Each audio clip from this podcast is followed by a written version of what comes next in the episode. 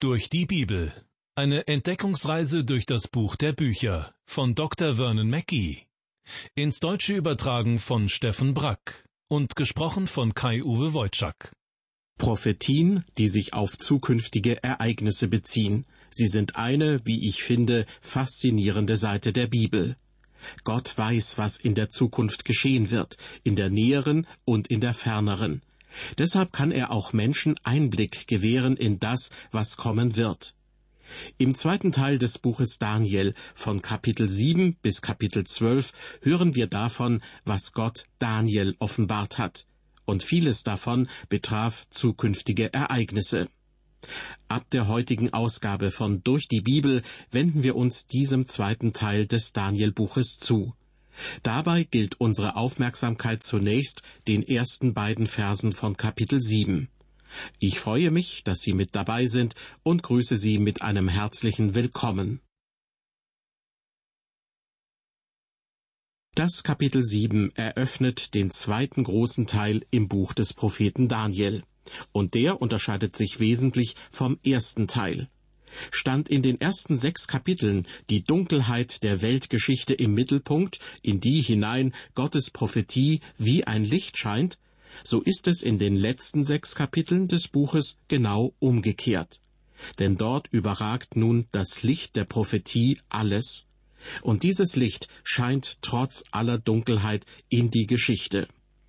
Lag im ersten Teil der Schwerpunkt auf den geschichtlichen Ereignissen, so geht es jetzt vor allem um die prophetischen Botschaften, die Daniel von Gott empfängt. Jedoch geschieht dies alles auf dem Hintergrund der tatsächlichen Geschichte. Gott gibt Daniel durch mehrere Visionen und Offenbarungen Einblick in die kommenden Entwicklungen der Weltgeschichte. Und diese Visionen sind wirklich erstaunlich. Daniel empfängt diese Botschaften Gottes in unterschiedlichen Zeitabschnitten. Die Vision in Kapitel 7 geschah im ersten Jahr des Königs Belsazar. In Kapitel 8 beschreibt Daniel eine weitere Vision, die er im dritten Regierungsjahr Belsazars empfangen hatte. Danach lesen wir in Kapitel 9, dass im ersten Jahr des Herrschers Darius der Engel Gabriel dem Daniel erscheint. Und in Kapitel 10 befinden wir uns bereits im dritten Jahr des Perserkönigs Kyros, als Daniel eine weitere Offenbarung von Gott empfängt. Schließlich schildert Daniel am Ende seines Buches in den Kapiteln 11 und 12 eine letzte Botschaft über die Zukunft, die Gott ihm enthüllt hatte. Von diesen Visionen und Offenbarungen hat Daniel nichts im geschichtlichen Teil seines Buches, also in den Kapiteln 1 bis 6, berichtet. Er hat sich offensichtlich dazu entschlossen, diese prophetischen Botschaften im zweiten Teil seines Buches zu bündeln und sie so an einem Stück wiederzugeben. Der babylonische König Nebukadnezar war offensichtlich eine sehr herausragende Persönlichkeit. Mit einem Mal stand er an der Spitze des ersten großen Weltreiches. Für mich sieht es jedenfalls nicht so aus, als ob er das geplant hätte. Dabei erstreckte sich sein Herrschaftsgebiet über drei Kontinente. Von Babylonien aus kam er mit seinen Eroberungszügen bis nach Ägypten in Nordafrika, und selbst Gebiete in Europa gehörten zu seinem Reich. Und das war gewaltiger als alle Reiche, die die Welt bis dahin gesehen hatte. Aber Nebukadnezar machte sich Gedanken über die Zukunft. Was würde ihm und seinem Großreich widerfahren? Sie erinnern sich, daraufhin hatte er einen Traum von einer Statue, die aus verschiedenen Metallen und aus Ton bestand. Und durch Daniel offenbarte Gott die Bedeutung dieses Traums. Darum ging es in Kapitel 2 des Daniel-Buches. Vier verschiedene Arten von Metall bildeten die Statue in Nebukadnezars Traum.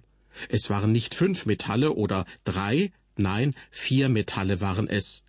In der Vision von den Tieren in Kapitel 7 sieht Daniel nun vier Tiere, eine Art Löwe, ein Tier gleich einem Bären, eines wie ein Panther bzw. wie ein Leopard und ein viertes Tier, das anders war als alle anderen vor ihm.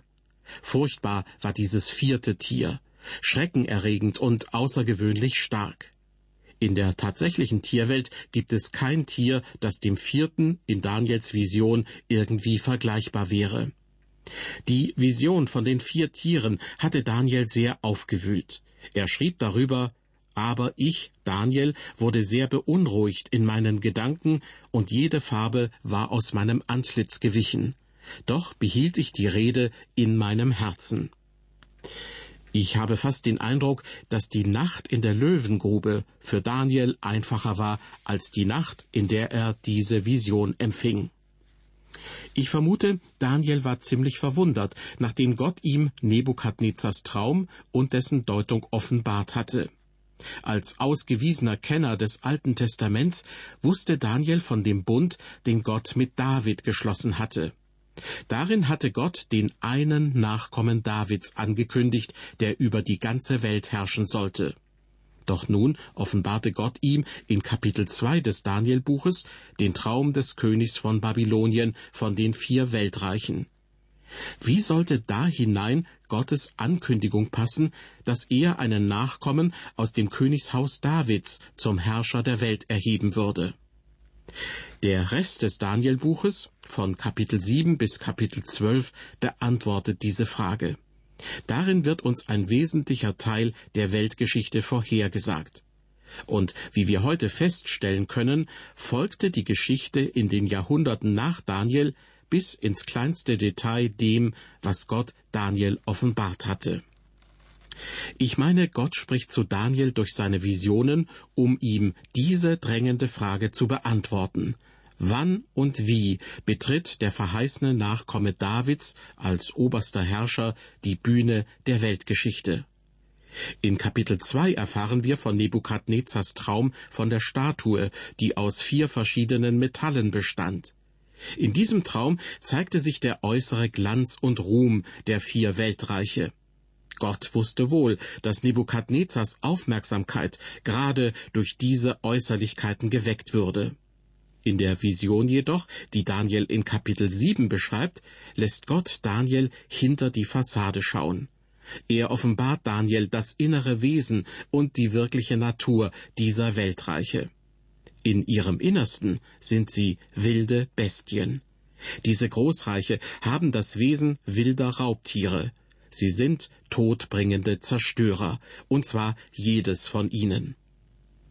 Die vier Tiere aus Daniels Vision in Kapitel 7 entsprechen offensichtlich den vier Metallen in Nebukadnezars Traum von der Statue in Kapitel 2.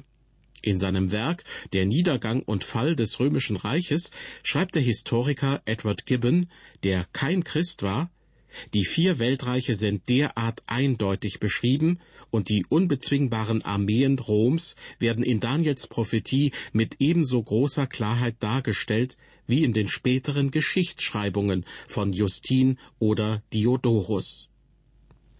Nebukadnezars Traum von der Statue aus vier verschiedenen Metallen in Kapitel 2 und Daniels Vision von den vier Tieren in Kapitel 7 entsprechen also einander.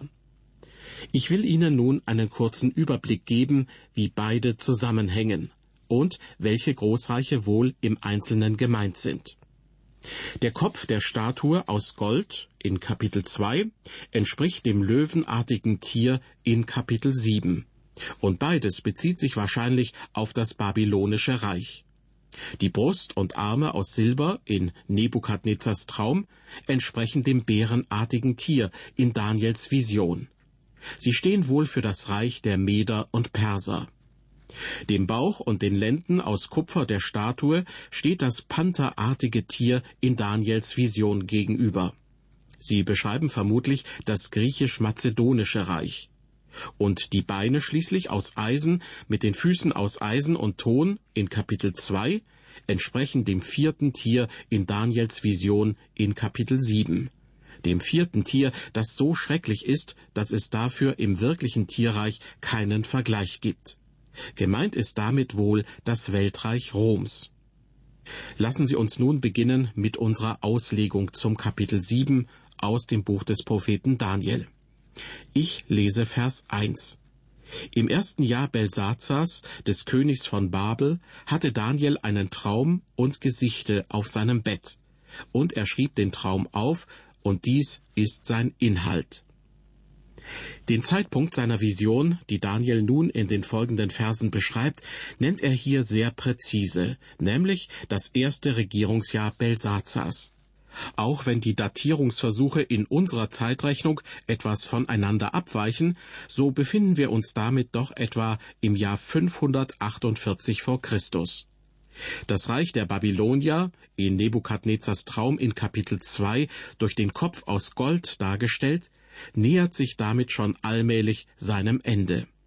Belsazar wird noch ein knappes Jahrzehnt in Babylon regieren, ehe die Nacht kommen wird, in der die Perser unter ihrem General Gobrias die Stadt einnehmen. Belsazar selbst wird in jener Nacht sterben. Daniel hat diese letzte Nacht Belsazars im fünften Kapitel seines Buches beschrieben. Mit Belsazar endet dann auch schon das babylonische Reich und die neue Großmacht der Meder und Perser tritt an seine Stelle. Daniel schreibt in Vers 1 von Gesichten bzw. Visionen. Das legt die Vermutung nahe, dass er die ersten drei Tiere in einer ersten Vision sah, das vierte Tier in einer zweiten, und abschließend gewährt Gott dem Daniel in einer dritten Vision einen Einblick in die himmlische Welt Gottes. Jeweils zu Beginn dieser drei Abschnitte finden wir den Ausdruck Ich schaute in meiner Vision in der Nacht in Vers 2, beziehungsweise schaute ich in Visionen der Nacht in den Versen 7 und 13. So haben wir es in Kapitel 7 wohl tatsächlich mit drei Visionen zu tun. Er schrieb den Traum auf, heißt es weiter in Vers 1. Daniel war zu dieser Zeit in Babylon wohl schon etwas in Vergessenheit geraten. Das legt auch das Kapitel 5 nahe, in dem deutlich wird, dass Belsazar bis zu der Nacht, in der er starb, nichts von Daniel wusste. Und deshalb gehe ich davon aus, dass Daniel in dieser Zeit mehr Gelegenheiten hatte, sich dem Wort Gottes zu widmen und dem Schreiben. Vielleicht war es in diesem Abschnitt seines Lebens, als er damit begann, den ersten Teil des Buches Daniel zu verfassen. Wir wenden uns nun der ersten Vision Daniels zu. In Vers 2 heißt es dazu, Ich, Daniel, sah ein Gesicht in der Nacht, und siehe, die vier Winde unter dem Himmel wühlten das große Meer auf. Gewaltsam dringen die vier Winde des Himmels auf das große Meer ein. Das große Meer meint normalerweise das Mittelmeer, denn diesen Namen trug es im alten vorderen Orient. In der Sprache der Prophetie ist mit dem Meer aber oft die gesamte Bevölkerung der ganzen Erde gemeint, also alle Menschen aus allen Völkern und Nationen. Sie bilden gemeinsam das Völkermeer, also das große Gemenge der verschiedensten Nationen, der Völker aller Rassen und Sprachen. Im letzten Buch der Bibel, in der Offenbarung des Jüngers Johannes, heißt es, nun kam einer von den sieben Engeln, die sieben Schalen erhalten hatten, zu mir und sagte, Komm mit, ich will dir zeigen, wie Gott die große Hure straft, die an den vielen Wasserläufen so sicher thront. Weiter sprach der Engel zu mir, die Wasserläufe, die du gesehen hast und an denen die Hure sitzt, sind ein Bild für die Völker aller Rassen, Nationen und Sprachen. Wir haben es in Vers 2 also mit prophetisch bildhafter Sprache zu tun. Manche Ausleger meinen daher, die Winde des Himmels reden möglicherweise von Aufruhr, betrügerischer Meinungsmache, der sogenannten öffentlichen Meinung und tumultartigen Unruhen. Das alles würde also die Massen der Erdbevölkerung aufwühlen. Und aus diesen Unruhen gingen die vier Weltreiche, die vier großen Tiere hervor. Da der Wind normalerweise aus einer Richtung weht, wäre hier ein regelrechter Tornado beschrieben, der mit unvorstellbarer Gewalt aus allen Richtungen gleichzeitig die Völker der Erde aufwühlt. Es gibt aber auch ein anderes, sehr überzeugendes Verständnis von den vier Winden des Himmels. Im Buch des Propheten Sacharja finden wir die gleiche Formulierung. Dort heißt es, und der Engel antwortete und sprach zu mir, diese sind die vier Winde des Himmels, die herauskommen, nachdem sie vor dem Herrn der ganzen Erde gestanden haben. Hier wird deutlich, die vier Winde kommen von Gott selbst. dann ist es auch bei Daniels Vision Gott, der Nationen emporhebt und zu Weltmächten macht. Gott setzt Menschen als Herrscher ein, und er setzt sie auch wieder ab. Und auch ihre Reiche lässt Gott wieder untergehen. Was Daniel nun in seiner Vision in Kapitel 7 erblickt, geht alles von Gott aus. Und damit wird gleich zu Beginn deutlich, wie eng das Kapitel 7 im Danielbuch inhaltlich mit dem Buch der Offenbarung des Johannes verbunden ist.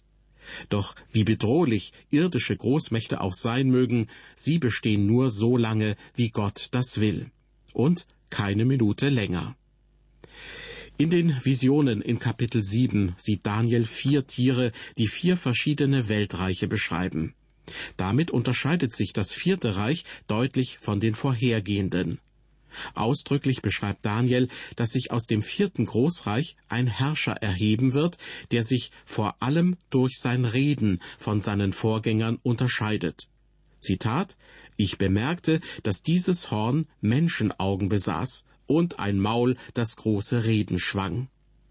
Wie viele andere Ausleger bin auch ich der Meinung, dass diese vierte Weltmacht, die Gott Daniel in seiner Vision zeigt, zunächst einmal das römische Reich prophetisch beschreibt.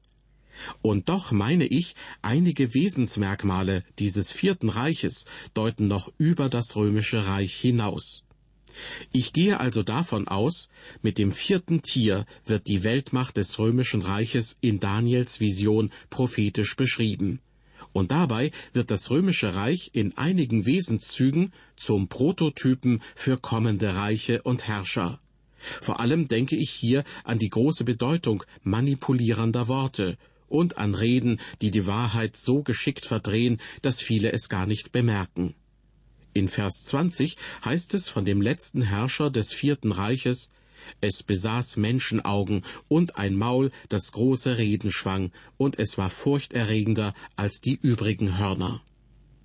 Ein zweites Wesensmerkmal, das in Daniels Vision dem Vierten Reich zugeordnet wird, ist die offene Auflehnung gegen Gott, gegen den Gott Abrahams, Isaaks und Jakobs, also gegen den Gott, der sich in der Bibel offenbart. In Vers 25 hören wir von dem letzten und größten König des vierten Reichs, und er wird Worte reden gegen den Höchsten und wird die Heiligen des Höchsten aufreiben, und er wird danach trachten, Festzeiten und Gesetz zu ändern, und sie werden in seine Hand gegeben werden für eine Zeit und zwei Zeiten und eine halbe Zeit. Zweierlei wird damit deutlich. Einerseits die offene Auflehnung gegen Gott, gerade auch in Worten und im Reden, und andererseits der Versuch, die Menschen, die an Gott glauben, auszulöschen. Dies ist aus meiner Sicht ein weiteres Kennzeichen des römischen Reiches, das als wiederkehrendes Muster immer wieder bei späteren Herrschern und Reichen auftrat und auftreten wird. Ich bin der Meinung, das sind antichristliche Züge, die ihr wahres und menschenverachtendes Wesen auch nach dem Ende des römischen Reiches in ganz anderen Reichen der Weltgeschichte gezeigt haben und immer noch zeigen. Denken Sie nur an die geradezu teuflisch geschickte Propaganda im sogenannten Dritten Reich unter Adolf Hitler oder an die vielen Diktaturen in der Welt, sei es unter sozialistischen oder ganz anderen Vorzeichen. Doch es geht jetzt nicht darum, mit dem Finger nur auf andere zu zeigen. Jeder von uns ist gut beraten, in seinem eigenen Umfeld, in dem er lebt, diese Grundmuster des Vierten Reiches aus Daniels Vision zu erkennen, wenn sie auftauchen.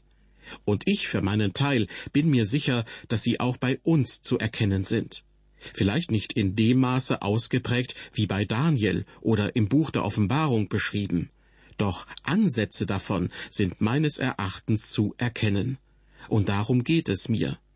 Wenn Sie heute Radio hören oder Fernsehen, ist Ihnen dann immer bewusst, dass da auch einiges dabei ist, das Ihre eigene Meinung in eine ganz bestimmte Richtung lenken soll? Das ist Manipulation bzw. Meinungsmache. Und das geschieht vielleicht öfter, als uns bewusst ist. Die beunruhigten Massen werden gerne mit Propaganda ruhig gestellt, also mit Aussagen, die sie nicht informieren, sondern ihren Willen gezielt in eine ganz bestimmte Richtung lenken sollen. Und meiner Meinung nach bedienen sich nicht nur Populisten dieser betrügerischen Vorgehensweise. Nun ist es ja kein Geheimnis, dass mir selbst sehr viel daran liegt, dass möglichst viele Menschen die gute Nachricht von Jesus hören. Und dazu nutze ich ja selbst das Radio. Ich spreche viel darüber, was es bedeutet, an Jesus zu glauben. Ich wünsche mir nichts sehnlicher, als dass Menschen dann auch wirklich zum Glauben kommen, zum Glauben an Jesus, und dass sie die erneuernde Kraft des Heiligen Geistes erfahren in ihrem eigenen Leben. Ist das nicht auch Manipulation, Meinungsmache, Propaganda? Propaganda des Wortes Gottes? Nun, ich sehe das nicht so. Denn bei der Verkündigung des Evangeliums geht es eben nicht darum, die wahren Beweggründe zu verschleiern. Da sollen Menschen gerade nicht hinterrücks in eine Richtung manipuliert werden, ohne sich dessen bewusst zu sein, was sie tun. Wie schrieb Paulus, Theologe und Gemeindegründer, in jenen Frühlingstagen des christlichen Glaubens? Ihr könnt daran sehen, wenn wir zum Glauben an die gute Nachricht aufrufen, folgen wir nicht irgendwelchen Hirngespinsten. Wir tun es auch nicht in eigennütziger und betrügerischer Absicht. Bei der Verkündigung des Evangeliums, ob von einer Kanzel, durch das Radio oder im persönlichen Gespräch über den Gartenzaun, bei der Verkündigung des Evangeliums geht es nie um Heimtücke, sondern es geht darum, als Bote Gottes Menschen das weiterzugeben, was Gott selbst offenbart hat. Was Gott offenbart hat in seinem Wort der Bibel und durch seinen Sohn Jesus Christus. Es geht um Information. Aber es geht auch darum, dass Menschen erfahren und auch ein Stück weit am Verkündiger erleben, dass sie geliebt sind, von Gott und möglichst auch von uns. Und Menschen sollen dann ganz bewusst selbst entscheiden, wie sie auf die gute Nachricht reagieren wollen, ob sie Jesus glauben wollen oder ob sie ihm nicht glauben wollen. Das ist keine Manipulation, sondern eine herzliche Einladung, ja auch ein dringender Aufruf. Aber niemand soll irgendwohin gedrängt werden, wohin er gar nicht will. Jesus drückte das so aus. Wer mir nachfolgen will. Es muss niemand an Jesus glauben, sondern nur, wer das wirklich will. Aber derjenige erfährt dann auch, wie Jesus sein Leben erneuert und dass er das ewige Leben empfängt. Das ewige Leben, das hier und jetzt beginnt und in Ewigkeit nicht endet. Das war unsere aktuelle Ausgabe von Durch die Bibel. Im Mittelpunkt standen aus dem Kapitel 7 des Danielbuches die Verse 1 und 2. Ich freue mich, dass Sie zugehört haben, und gerne lade ich Sie ein, auch beim nächsten Mal wieder mit von der Partie zu sein. Dann geht es weiter mit den Versen 3 bis 7. Seien Sie Gott anbefohlen, dem Gott, der die Zukunft kennt und die Geschichte der Welt in seiner Hand hält.